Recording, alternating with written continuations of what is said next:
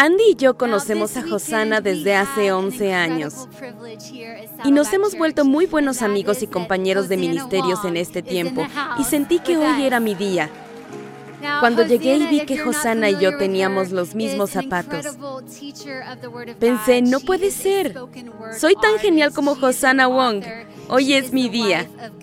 Fue un gran momento de afirmación para mí. Y amigos, tengo un video de Hosanna orando por Caris cuando era solo una bebé. Y quería que las mujeres de Dios que yo admiraba orasen por mi hija. He visto cómo Hosanna ha crecido en su fe y su ministerio. Es una persona que le da ánimos a los demás. Es alguien que puede proclamar la verdad sobre la vida de una persona y estoy muy emocionada de tenerla aquí con nosotros y también es un fin de semana muy especial para ella porque vamos a ayudarla a lanzar su nuevo libro llamado You Are More Than You Have Been Told. Este libro todavía no está disponible. No se puede conseguir hasta el 8 de abril. Puedes registrarte para comprarlo. Pero si estás aquí en Lake Forest, tenemos copias en la librería que puedes comprar hoy. Así que estamos muy emocionados de poder celebrar este momento con ella. Quiero pedirles que le den una calurosa bienvenida estilo Saddleback a Hosanna Wong, que nos compartirá la palabra de Dios.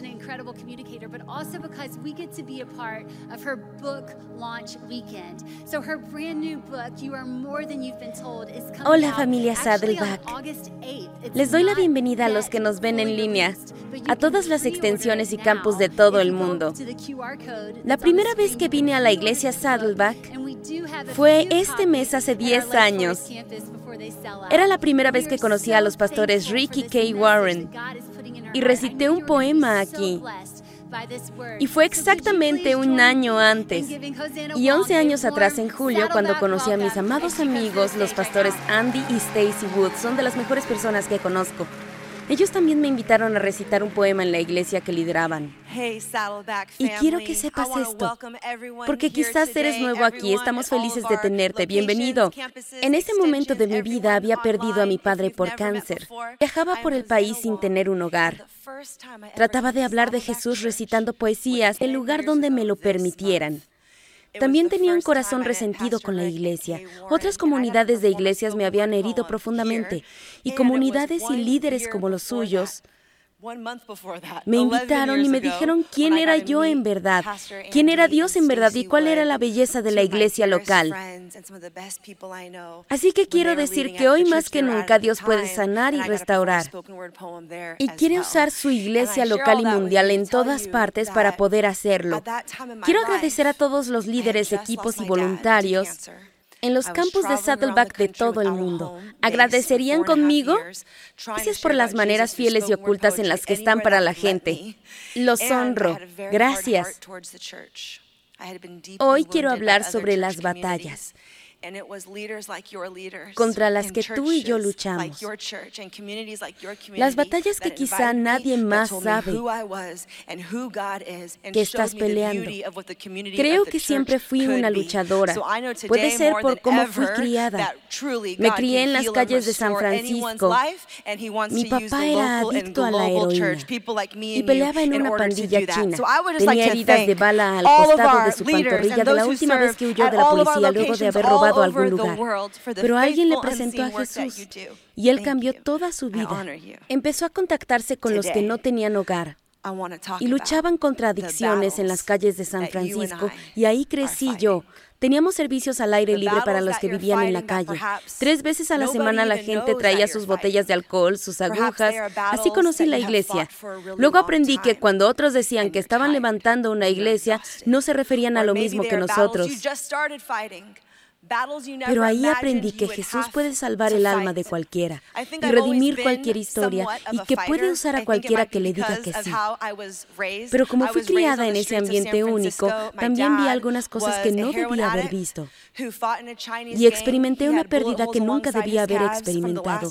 Quizá te puedas identificar, quizás no tengamos el mismo trasfondo o niñez, pero creo que tuviste épocas de gran dolor, angustia y confusión. Quizá te pasaron cosas injustas o alguien a quien amas. Que muchos diríamos que las experiencias de la vida nos han hecho luchadores. Queremos luchar por los que amamos. Queremos luchar contra la injusticia, contra lo que hiere o detiene a las personas. Queremos luchar por los desamparados, por aquellos que otros ignoran. En mi caso, esta parte de mí surgió de una forma un poco tonta. Cuando tenía 19 años y conduje para ver a mi hermano Elias en San Francisco y llevarlo a cenar. La razón por la que estaba en la ciudad ese día en particular era porque un año antes nuestro padre, nuestro héroe, murió de cáncer. Le habría prometido a mi papá que cuidaría a Elias. Elias todavía no le había dado su vida a Jesús y le prometí a mi padre que pasaría el resto de mi vida luchando por Elias. Este día en particular, Elias cumplía 13 años, así que estaba volviendo a la ciudad para que él se sintiera cuidado y amado. Pero faltaba una hora para la cena. Caminábamos por el viejo barrio cuando vi un cartel que decía cortes de pelo por 5 dólares. Y pensé, es una idea perfecta, pero no lo fue. Debí mencionar que en ese momento mi pelo era rojo y brillante. Seguro que porque estaba en medio de una ruptura. ¿Es así, chicas? Hacemos eso cuando rompemos con alguien. Nos teñimos o nos dejamos el flequillo. Sí, si te ríes es porque es así. Yo no hago las reglas. Así que entré con un pelo rojo y brillante y salí con un pelo rojo y brillante, pelo corto. Dije a Elias, es una emergencia, sube al auto, vamos a la tienda, tráeme unas extensiones de pelo, ya. Condujimos hacia la tienda, yo iba corriendo hacia la puerta. Y un hombre empezó a caminar hacia nosotros, diciendo cosas feas sobre mi apariencia. Usó palabras groseras, palabras que seguro mi hermanito nunca había oído.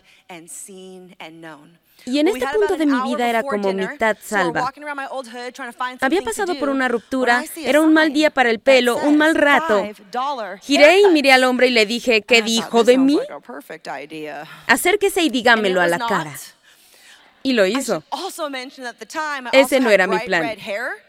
Él y yo nos estábamos acercando. Él decía palabras más crueles y más fuertes. Yo pensaba en todas las palabras crueles que sabía. Ansiaba destruirlo. Estábamos cara a cara. Yo estaba lista para hablar y dije, hay algo de mí que no sabes. Yo Luego miré a mi lado y mi hermanito Elias estaba aterrorizado. Y en ese momento recordé para qué estaba en la ciudad. Recordé cuál era la batalla contra la que iba a luchar.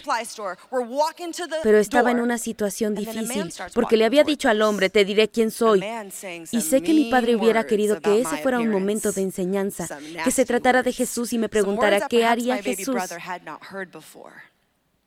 Y pensé, oh no, ¿cómo hago para hablarle de Dios? Y mi mejor plan en ese momento fue mirar al hombre y decirle, no me conoces, hay algo de mí que no sabes. Yo veo a Elias, momento de claridad, ¿qué haría Jesús? Yo soy una hija de Dios. Así es, así es, aléjate. Y les diré que él se marchó porque seguro fue lo más aterrador que le podía haber dicho. Lo imagino corriendo a tomar el bus diciendo, este barrio está empeorando. Una pequeña pidiéndole a Dios que la sacara de ahí, pero tenía un lugar a donde ir. Debía llevar a mi hermano a cenar. Ni necesitaba extensiones para mi pelo rápido. Algunos somos luchadores. Algunos al oír la historia piensan, Josana deberías haber sido audaz. Deberías haber regañado a ese hombre. Por cierto, serían unos amigos peligrosos para mí. No sé si es porque me crié en un barrio o en los años 90. Soy como Josana, la del barrio. Ninguno diría, te cubro, vamos al estacionamiento, vamos. Oh, Tuve la oportunidad de darle la espalda a mi hermanito, a la batalla para la que estaba ahí. Y en cambio elegí usar mi tiempo para pelear con ese hombre. Les diré algo. Algunos somos luchadores. Y eso es algo bueno. Porque fuimos llamados a luchar contra determinadas batallas. Pero no queremos ser personas que luchan con valentía. Las batallas equivocadas. El enemigo de tu alma espera que estés demasiado ocupado luchando contra batallas menores, para que no tengas el tiempo o la energía para ser la hermana el hermano, el padre, la madre, el entrenador, la voz del aliento, la luz en tu lugar de trabajo. El enemigo espera que estés muy ocupado peleando batallas menores para que no tengas tiempo para luchar contra las batallas para las que Dios te llamó. En cambio, tú y yo podemos elegir hoy decir, voy a recuperar mi enfoque porque soy un luchador. No quiero que el enemigo tenga la victoria sobre mi tiempo o energía. Solo quiero luchar contra las batallas por las que Dios me llamó. Quiero examinar un pasaje de la Escritura que solía leer mucho mientras crecía, pero este último tiempo vi algo en él que antes no veía. Es la historia de David y Goliat. ¿La conoces? La conocemos, es buena, nos encanta. Hasta ESPN la conoce, ¿no? A veces dicen, son como un equipo David que derriba a un Goliat. Conoces la historia, es buena. Pero ¿sabías que antes de que David fuera al campo de batalla para luchar, su hermano lo detuvo? Tuvo la oportunidad de luchar contra una batalla menor. Quiero analizar la historia de las mentiras que David oyó justo antes de enfrentar la batalla a la que estaba llamado. Y mientras examino el pasaje, quiero revelar, compartir y discutir contigo cómo tú y yo a veces podemos oír mentiras y distraernos con batallas menores, pero no debemos hacerlo. Esta es la escena. Guerra sin cuartel. Estuvimos en guerra mucho tiempo. Están los israelitas, los buenos, queremos que ganen, son el pueblo de Dios. Están los filisteos, los malos, deben perder. David no es un soldado, sus hermanos sí. Él estaba con su padre en casa y este dijo que les llevará comida. Cuando David llegó al campo de batalla para ver a sus hermanos, se dio cuenta de que nadie peleaba. Y se hizo una pregunta razonable, ¿por qué nadie pelea? ¿No somos el pueblo de Dios? ¿Quién derrotará a Goliat? Yo lo haré. Y antes de que David fuera al campo de batalla contra el gigante, por la amenaza contra el pueblo de Dios, su hermano Eliab lo detuvo y le dijo palabras crueles a David, unas palabras feas, palabras que quizás David nunca había oído. Leamos 1 Samuel 17:28. Esto es lo que Eliab le dijo a David. ¿A qué has venido? ¿A quién le has dejado el pequeño rebaño en el desierto? Soy tu hermano y ya conozco tu insolencia y tus artimañas, pues solo has venido para ver la batalla. Propongo que dentro de la humillante declaración de Eliab a David hay cuatro mentiras que pudieron detener a David para no pelear la batalla a la que fue llamado. Y propongo que hay cuatro mentiras que puedes haber escuchado en tu vida. Mientras vemos esas mentiras, quiero que pienses si alguna vez escuchaste alguna de ellas. Pero desde el comienzo te diré que yo he creído todas estas mentiras en algún momento de mi vida. Ellas me distrajeron de las cosas a las que Dios me llamó. Estas son algunas mentiras que nos impiden luchar batallas correctas. Me pregunto cuáles conocerán. Esta es la mentira número uno no eres suficiente. Eliab le dijo a David, ¿por qué has venido aquí? Le dijo, ¿quién te crees que eres para pensar que alguien insignificante como tú puede pelear en el campo de batalla donde peleamos los importantes? No eres bueno. ¿Quién te dijo que eres bueno como para estar aquí? ¿Alguna vez oíste la mentira de que no eres suficiente? Yo creí esta mentira gran parte de mi vida porque creí que mi familia no era suficiente, que nuestra iglesia y amigos sin hogar no eran suficientes, que el trasfondo de mi padre no era suficiente, que mi historia y mi legado no eran suficientes. Recuerdo que al crecer intentaba cambiar mi apariencia constantemente, cambiar la historia de mi familia, para que me aceptaran más en la escuela. Pero cuando crecí y comencé a compartir sobre Jesús, en comunidades hermosas como esta, no solo pensaba que debía cambiar quién era para que me aceptaran, pensaba que tenía que cambiar quién era para ser aceptada y eficiente en los lugares a los que fui llamada. De hecho, a comienzos de mi ministerio de poesía, hubo líderes que me dijeron, que creían que mi legado sería un obstáculo para que fuera aceptada y eficiente en los lugares a los que fui llamada. Me dijeron, considera no presentarte con tu apellido Wong. Y yo estaba de acuerdo, así que lo hice. Si hubieras estado aquí en Saddleback hace 10 años, cuando recité mi poema, no me habrías conocido como Hosanna Wong. En ese tiempo usaba un seudónimo, Hosanna Poetry. Creía que si lograba disimular mi trasfondo, disimular mi lugar de origen, disimular mi herencia, si lograba cambiar un poco mi historia, si pudiera omitir las cosas que hizo mi padre, si pudiera omitir mis preguntas, tal vez entonces podría ser aceptada y efectiva en los lugares a los que Dios me llamó. ¿Alguna vez has sentido que no eres suficiente, que tienes que minimizar tus detalles o cambiar la forma como eres para encajar en un tipo de molde? David oyó la misma mentira. Esta es la mentira número dos. Esta mentira dice, no estás haciendo lo suficiente. Eliab le preguntó a David, ¿a qué has venido? ¿A quién le has dejado el pequeño rebaño en el desierto? Aquí Eliab está provocando a David. Le dice, ¿qué es eso insignificante que haces en casa, que nadie ve y a nadie le importa? Mientras nosotros hacemos lo que todos ven y que sí les interesa. ¿A quién le has dejado el pequeño rebaño en el desierto? Intenta provocar a David y ser condescendiente con su trabajo. Pero David no vivía para impresionar a Eliab. Vivía para serle fiel a Dios. Estaba siendo fiel en el lugar donde Dios lo puso. Pero Eliab le dijo, no estás haciendo suficiente. Y esta es una mentira que el enemigo de nuestra alma quiere que creamos que el enemigo quiere que creas que aunque hagas todo lo posible por tu familia, y aunque hagas todo lo posible por tu matrimonio, y aunque hagas todo lo posible en tu relación con Dios, no eres suficiente porque quiere que no veas el valor de cómo ya has ayudado fielmente a tus seres queridos, cómo ya has ayudado fielmente a tu familia, a tus hijos, a tu comunidad. El enemigo quiere que creas la mentira de que no haces lo suficiente para que te desgastes tratando de probar que eres suficiente. Y quiero que sepas que no necesitas el aplauso de los hombres para tener la aprobación de Dios.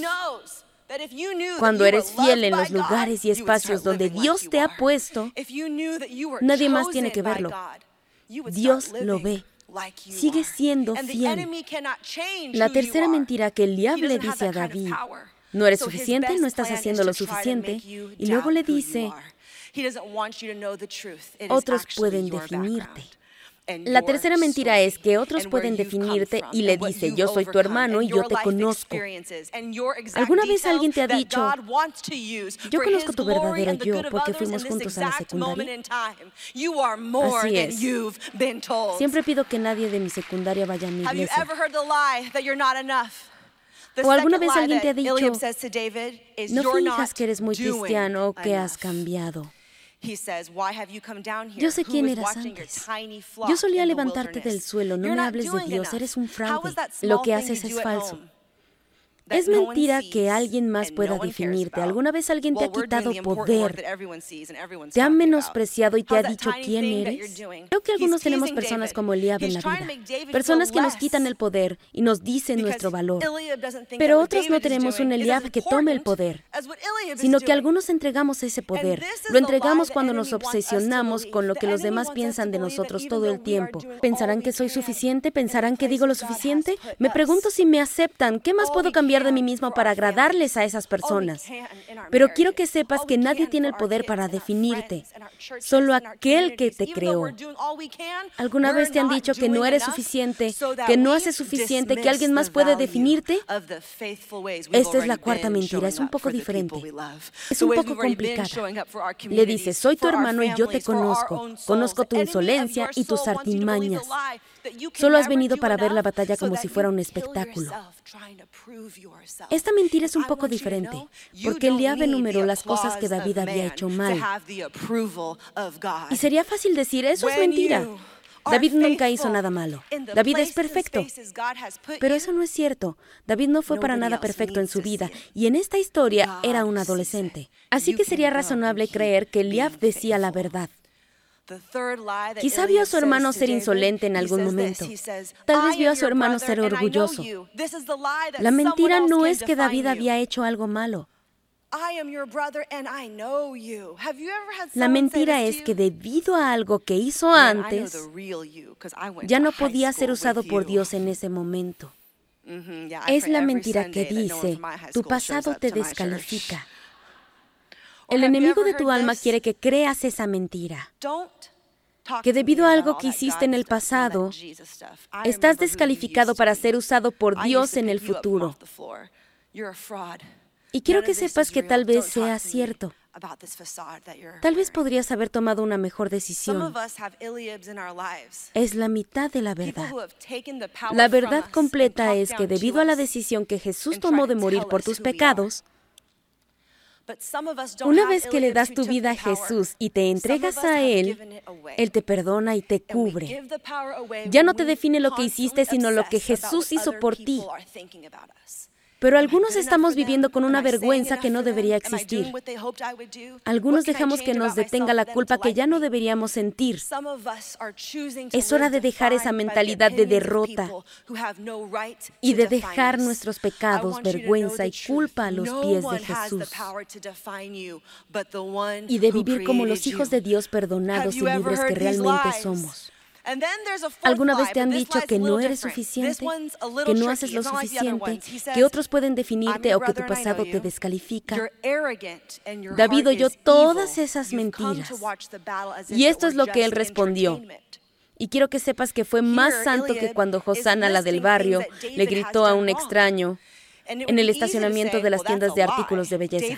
David le respondió, ¿pero qué he hecho yo ahora? Solo estaba preguntando se alejó de su hermano. Y sabemos lo que pasa en la historia. Hasta ESPN conoce la historia. David va a donde el rey y le dice, ponme a jugar entrenador. Lo aceptan como voluntario y elimina esa amenaza al pueblo de Dios. Amigos, qué bueno que David no se detuvo a pelear con su hermano. Qué bueno que David no escuchó todas estas mentiras y no le dio la espalda al campo de batalla al que Dios lo llamó a pelear y dijo, mejor voy a pasar la tarde peleando contigo, Eliab, porque heriste mis sentimientos, porque heriste mi ego y me quiero defender. Yo también te quiero derrumbar y así ambos nos sentiremos descalificados para luchar en la batalla a la que fuimos llamados a pelear. Quiero que sepas que a veces así le gusta pelear al enemigo. Le encantan las peleas de hermano contra hermano y hermana contra hermana y cristiano contra cristiano. Estamos tan ocupados peleando entre nosotros que ya no tenemos tiempo ni energía para la batalla a la que Dios nos llamó. Pero hay verdaderos gigantes en el mundo. Hay personas de nuestra familia que aún no saben cuánto las ama Dios. Hay gigantes en nuestras casas. Hay personas luchando contra el miedo, la ansiedad y la desilusión. ¿Quién va a derribar a los verdaderos gigantes? No serán los que están distraídos con las batallas insignificantes. Pero tú y yo podemos decir, quiero recuperar mi enfoque. Dios, ¿qué batallas quieres que siga luchando? ¿Qué batallas quieres que deje de luchar? Solo quiero luchar en las batallas a las que me has llamado. Y si ese es tu deseo hoy, si has dicho, cuenta conmigo, solo quiero luchar en las batallas a las que Dios me ha llamado. Pero ¿cómo puedo saber cuáles son? Es una buena pregunta. Es la pregunta correcta. Así es como puedes saber qué batallas luchar. Sabrás qué batallas luchar cuando tu motivación principal sea lucha por pasar tiempo de calidad con Dios. Lucha por pasar tiempo de calidad con Dios. Esta es la batalla más importante de tu vida. Y sé que suena simple, pero en el mundo en el que vivimos no es tan simple. Todo lo que hay en el mundo y todo lo que hay en tu mundo particular hace todo lo posible para evitar que tengas un tiempo a solas con Dios. El enemigo de tu alma no quiere que luches para estar en la palabra de Dios, porque sabe que si leyeras lo que Dios dice de ti, sabrías quién eres realmente y lo que el creador del universo dice de ti. El enemigo de tu alma no quiere que luches por tener un tiempo de oración, porque sabe que cuando luchas por tener un tiempo de silencio y soledad y por tener una conversación con tu Creador, empiezas a tener paz y valentía y Dios empieza a dirigir tus pensamientos y a dirigir tus pasos. El enemigo de tu alma no quiere que luches por tener tiempo de descanso porque sabe que si luchas por descansar, ya no te definirá lo que haces o lo que produces. Y te darás cuenta de que eres amado sin necesidad de hacer nada. El enemigo de tu alma no quiere que luches por pasar tiempo con una comunidad real, por seguir viniendo a la iglesia para estar en una comunidad de personas que solo quieren seguir a Jesús, para abrirle tu hogar a otros y dar de ti mismo, porque sabe que fuiste hecho para vivir en comunidad y que descubrirás quién eres y vivirás la vida para la que te crearon al estar en comunidad. Todo lucha en contra de que tengas un tiempo con Dios. Y para muchos de nosotros la batalla más grande de la vida será la batalla por nuestro horario. Asegurémonos de luchar. La batalla más importante de la vida por pasar tiempo con Dios. Porque si no lo haces, si tu principal prioridad no es pasar un tiempo de calidad con Dios, con el tiempo, te desconectarás de Dios y luego te desconectarás de ti mismo. Y cuando vengan los tiempos difíciles no sabrás quién eres. Y con el tiempo ya no tendrás fuerzas, estarás distraído y exhausto. Pero no tiene que ser así. Sabrás quién eres realmente cuando pases tiempo de calidad con aquel que mejor te conoce. Y creo que una de las razones por las que hay tantas personas fuera de la iglesia alejadas de Dios es porque hay tantas personas adentro de la iglesia que están alejadas de Dios. Necesitamos tener una verdadera relación personal con Jesús. Necesitamos una manera de leer la palabra de Dios, una nueva forma de orar, una nueva manera de descansar y de estar en comunidad. Necesitamos decir, Dios, quiero conocerte de verdad. Y debemos luchar por aquel que nos conoce mejor luchar por pasar tiempo con Él. Quiero contarte sobre un tiempo en mi vida en el que casi dejé de luchar esa batalla. Me encantaría volver a compartirles un poema.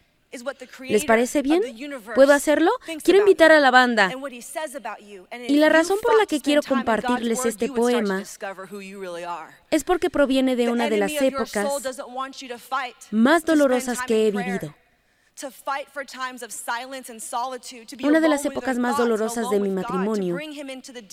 Perdí mi identidad Tuvimos tantas pérdidas personales, financieras, físicas, relacionales. Y quienes pensé que estarían ahí desaparecieron. Y quienes creí que nos defenderían no lo hicieron. Y tomé algunas malas decisiones y sentí tanta vergüenza. Y dejé de luchar y perdí mi identidad.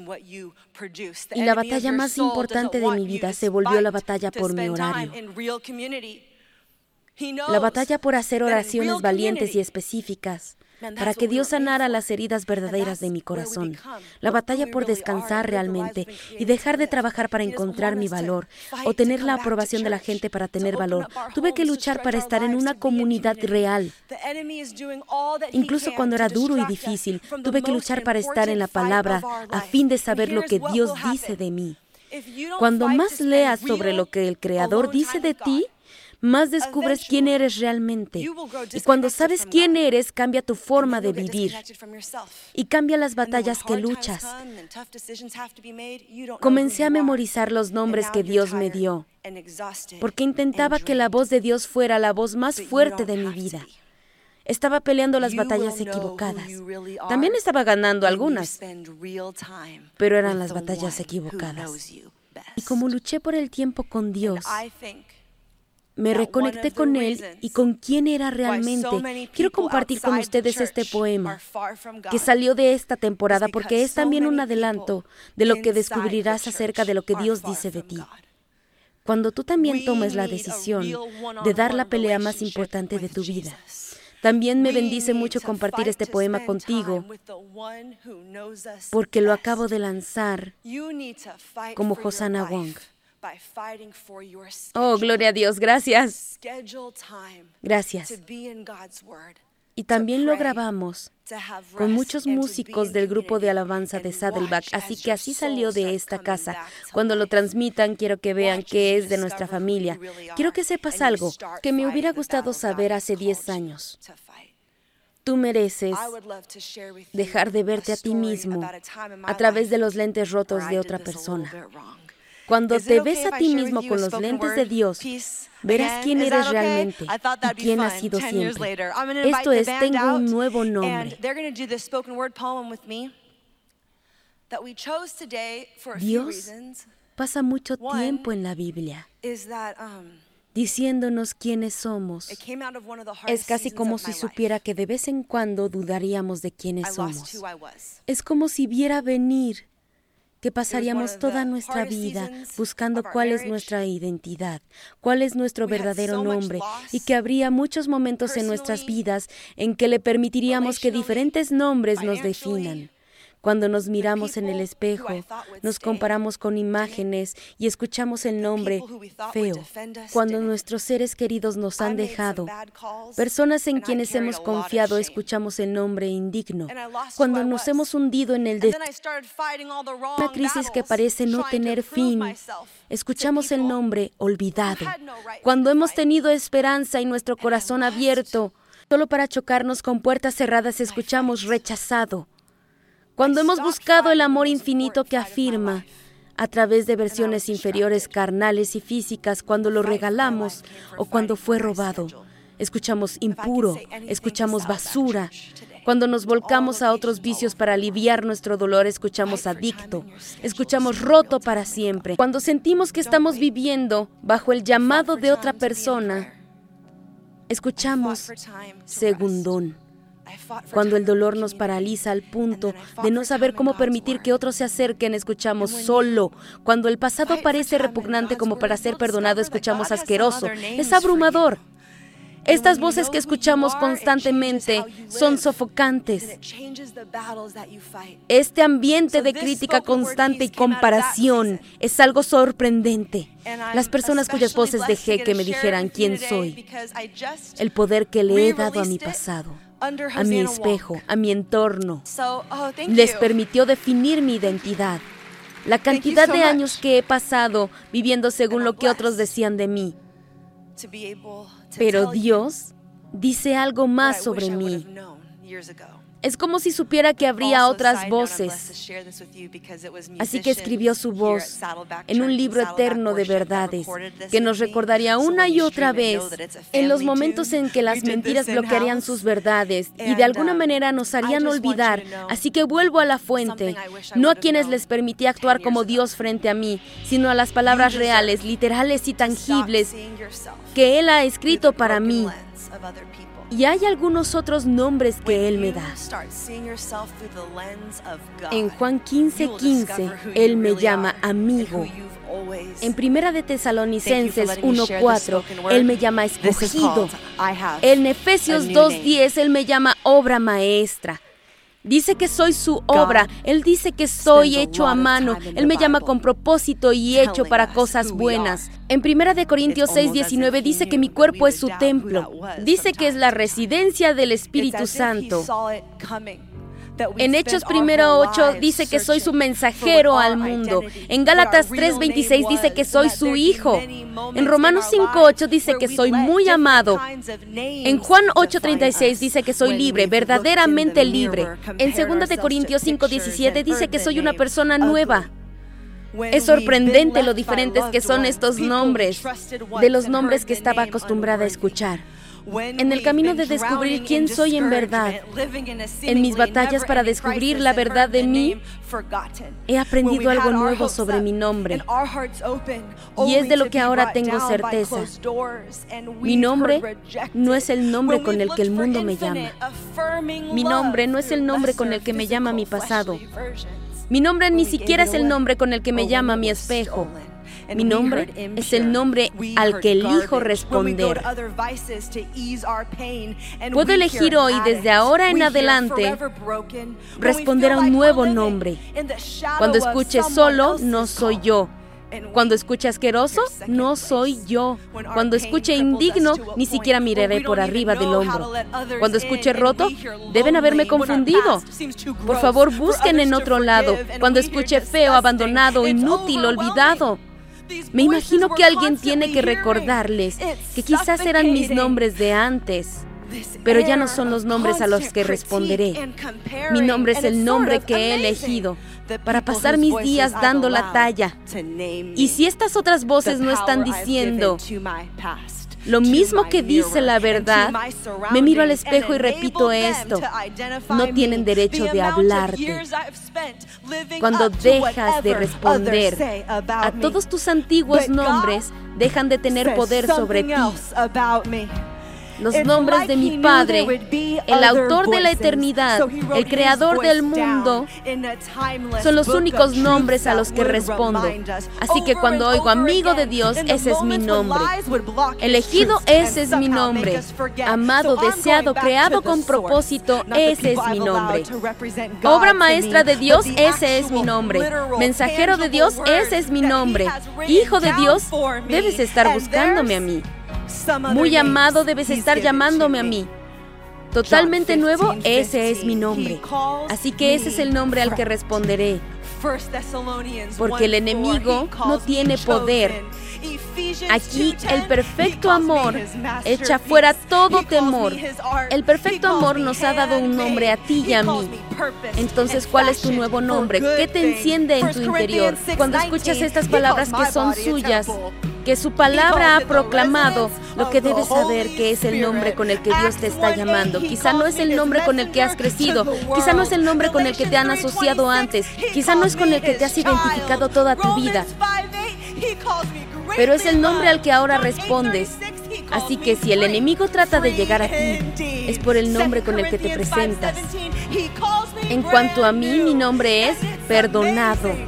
Mi nombre es libre. Mi nombre es totalmente nuevo, amado, deseado, hijo de Dios, creado con propósito. Ha sido un placer compartir contigo.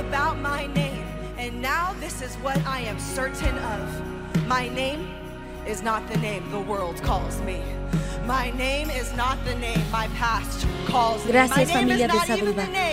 Démosle un aplauso a la banda rápidamente. Escribieron esto, aprendieron esto, son geniales. Vamos a poner los nueve nombres en la pantalla para que puedas ver todos los nombres que Dios te ha dado. Dios te llama con todos estos nombres, pero creo que hoy puede haber algunas mentiras específicas que pueden necesitar algunas verdades específicas. Puedes tomar asiento donde estés en todas nuestras ubicaciones. Esto es lo que quiero invitarte a hacer. Vine aquí hoy para decírtelo. Quizás te dijeron que no eras o no hacías lo suficiente, que alguien más puede definirte que tu pasado te descalifica. El enemigo de tu alma no quiere que sepas quién eres en verdad, porque sabe que si descubres quién eres, comenzarás a vivir la vida para el que fuiste creado. La verdad es que con tu trasfondo, tu historia, lo que has superado y de dónde has venido, con las experiencias de tu vida es que Dios quiere usarte para su gloria y para el bien de otros en este preciso momento. Eres más de lo que te han dicho. Antes de irnos hoy, quiero darte la oportunidad de responder a tu nuevo nombre. Creo que hay un nombre específico que Dios te está dando en el corazón para que respondas hoy. Si tienes que responder a más de uno hoy, eso es genial también. Voy a decir los nueve nombres de nuevo. Donde quiera que estés en línea, o en una de nuestras extensiones alrededor del mundo. Te invito a que en este momento, cuando escuches el nombre al que vas a responder, en este momento ponte de pie. Ahí permanece de pie. Así tus hermanos y hermanas alrededor del mundo se unen a ti y responden quiénes realmente son. No porque así sea más espiritual, sino porque creo que lo hace más real. Estás diciendo que sabrás quién eres, vivirás la vida para la que Dios te creó, lucharás las batallas para las que te llamó. Así que si estás aquí hoy y quieres responder a Juan 15:15, 15, te llama amigo. Ahora donde quiera que estés, Simplemente ponte de pie. Te veo, Señor. Un gusto conocerte, amigo. Un gusto. Veo a la familia al fondo. Un gusto. Quédate así donde quiera que estés. Llamaré a los elegidos. Primera de Tesalonicenses 1.4. Él te llama escogido. Te veo al costado. Un gusto escogido. Permanezcan de pie, escogidos. Efesios 2.10 te llama obra maestra. ¿Quién aquí necesita levantar la mano y decir, yo soy su obra maestra hoy? Primera de Corintios 6:19 dice que tu cuerpo es su templo. ¿Quién aquí levanta la mano y dice, mi cuerpo es el lugar donde vive el Espíritu Santo? Hechos 1.8 te llama mensajero al mundo. ¿Quién se pone de pie, levanta la mano y dice, soy el mensajero de Dios al mundo? Juan 8:36 te llama libre. verdaderamente libre. ¿Quién se pondrá de pie, levantará la mano y dirá, soy libre en verdad, una nueva persona, con un nuevo enfoque, con un nuevo propósito? Permanece de pie libre. Segunda de Corintios 5:17, totalmente nuevo. ¿Quién responde a totalmente nuevo? Soy una nueva persona con vida nueva. Totalmente nuevo, libre en verdad. En Juan 8:36 y Romanos 5:8 Él te llama muy amado. ¿Quién se pone de pie, levanta la mano y dice, soy muy amado por el Creador del universo? Y finalmente el nombre que engloba todos los nombres, Gálatas 3:26, Él dice que eres su hijo. ¿Quién aquí necesita pararse, levantar la mano y decir, quiero luchar por un tiempo con Dios? Quiero reclamar mi lugar de hijo. Soy hijo de Dios, amén. Donde quiera que estén, quédense de pie. Voy a orar por ustedes. Dios, estamos respondiendo a nuestros nuevos nombres. No queremos que las mentiras nos distraigan más. Dios, lucharemos la pelea más importante de nuestra vida. Lucharemos por el tiempo con quien mejor nos conoce. Danos un aliento fresco, un enfoque nuevo y un nuevo sentido de propósito. Nosotros, la iglesia de Saddleback de todo el mundo, Dios, queremos luchar las batallas a las que nos has llamado. En el nombre de Jesús, amén y amén. Gracias familia por recibirme nuevamente.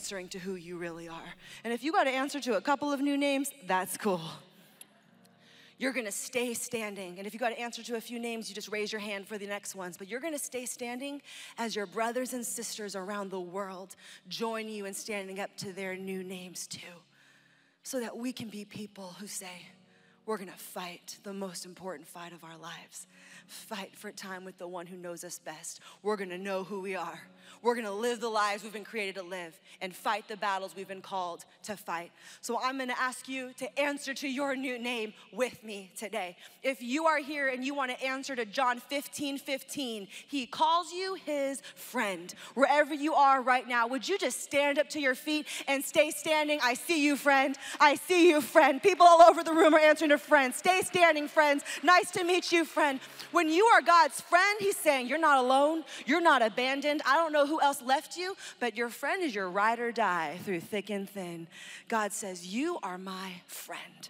I'm in your corner. I'm on your team. Stay standing, friend. Who here needs to answer to chosen? First Thessalonians 1 4, he calls you chosen. I see you chosen. Nice to meet you, chosen. You are not here because someone else died or someone else was fired or someone made a mistake. You are who you are, where you are, because the creator of the universe thought it was important that you were here. Stay standing, chosen. I'm going to call up masterpiece. Ephesians 2:10. Who here needs to stand? Raise your hand and say I'm a masterpiece. God was intentional with my details. You are no knockoff brand. You are designer made. You are bougie. God thought it was important that you had every detail included in your life. Who here needs to stand and answer to 1 Corinthians 6:19? He calls your body a temple. Can I see people stand and raise your hands and answer to temple wherever you are? I don't know what happened to you, who touched you, or what was said about you behind closed doors, but I know as a fellow temple, you have all the power and authority from the word of God to look in the mirror every day and say, Man, I already look good today because the Holy Spirit lives inside of me. They can't take away what God has already put inside. Nice to meet you, Temple. I see you. Wherever you are today, who here needs to answer to messenger? Acts 1 8, he calls you his messenger to the world, saying, I will share my story like someone else's story depends on it. I will answer to messenger. Free indeed. Who here needs to stand and answer to free? John 8 36, I am free from my old addictions. I am free from my old mentalities. I'm free from listening to lies. I am free indeed. Brand new. Second Corinthians. Can we stand if you're saying, I am brand new? Second Corinthians 5 17. I am a new person with a new life and a new focus and a new purpose. I am brand new. Who here needs to stand and answer to Romans 5 8? He calls you greatly loved. Greatly loved. Maybe your mom didn't love you the way she was supposed to love you, your dad didn't love you the way he was supposed to love you. But God chose you before you chose him. You are already greatly loved by God.